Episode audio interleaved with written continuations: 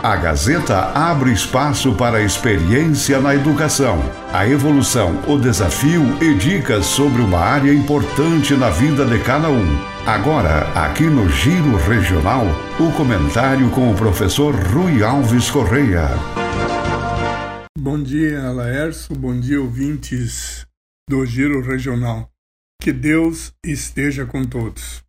As nossas escolas hoje estão vivendo um momento de aprendizado total, onde do aluno aos pais, passando pelos professores, direção, que, secretários de escola, tudo mudou em função da pandemia. Porque nós estamos buscando conquistar um espaço de que estava previsto daqui a 14, 15 anos ou mais. Então se antecipou essa realidade e nós fomos pegos totalmente sem o aprendizado necessário para implementar esta nova forma de ensino, que é o ensino híbrido ou misturado, como chamam, ou a distância, que não é ensino à distância, porque o híbrido é uma complementação do presencial. Então, esse trabalho é fundamental o contato das famílias com a escola ser muito próximo, porque diante de um acompanhamento onde necessita o, o, o apoio e, a, e o encontro permanente de todos para que possam realizar em conjunto esse esforço, e além da família ter passado agora de protagonista praticamente na educação, porque é fundamental essa aproximação da escola e essa busca permanente de acompanhar a, essa nova forma de ensino, que é o, o, o híbrido, onde nós usamos as tecnologias junto com os presenciais. Mas também não podemos nunca esquecer que as informações não são conhecimentos e a memória não é inteligência e te tecnologia não é pedagogia. Isso é uma realidade, porque historicamente, o ensino híbrido é uma inovação pedagógica tão antiga quanto a pedagogias, que durante todos os séculos passados, por exemplo, buscaram espaço diante de, dessas novas metodologias mais tradicionais, padronizadas e centradas em um ensino onde o professor é o protagonista praticamente exclusivo.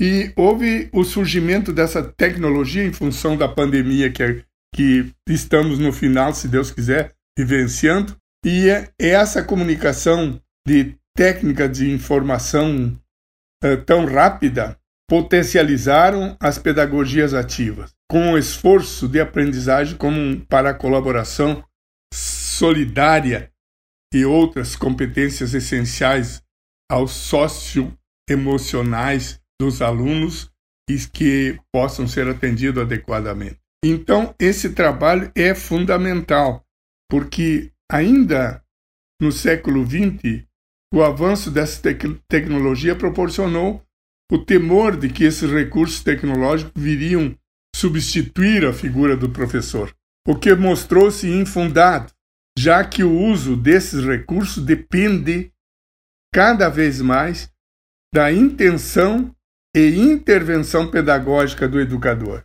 Porque no ensino híbrido, o professor adotará procedimentos das pedagogias ativas com ou sem tecnologia e vai lançar mão de várias estratégias, como trabalhos em grupos, projetos de criar e analisar a realidade onde o, o aluno vive, entre outras propostas. E para casa, por exemplo, o aluno não leva o tradicional tarefa o algo individual, mas atividades que serão integradas aos recursos para aprendizagem de sala de aula, como modelo de leituras, estudos de conteúdos não presenciais, que posteriormente vão servir de subsídio de recurso para que a atividade dinâmica e criativa sejam realizadas presencialmente.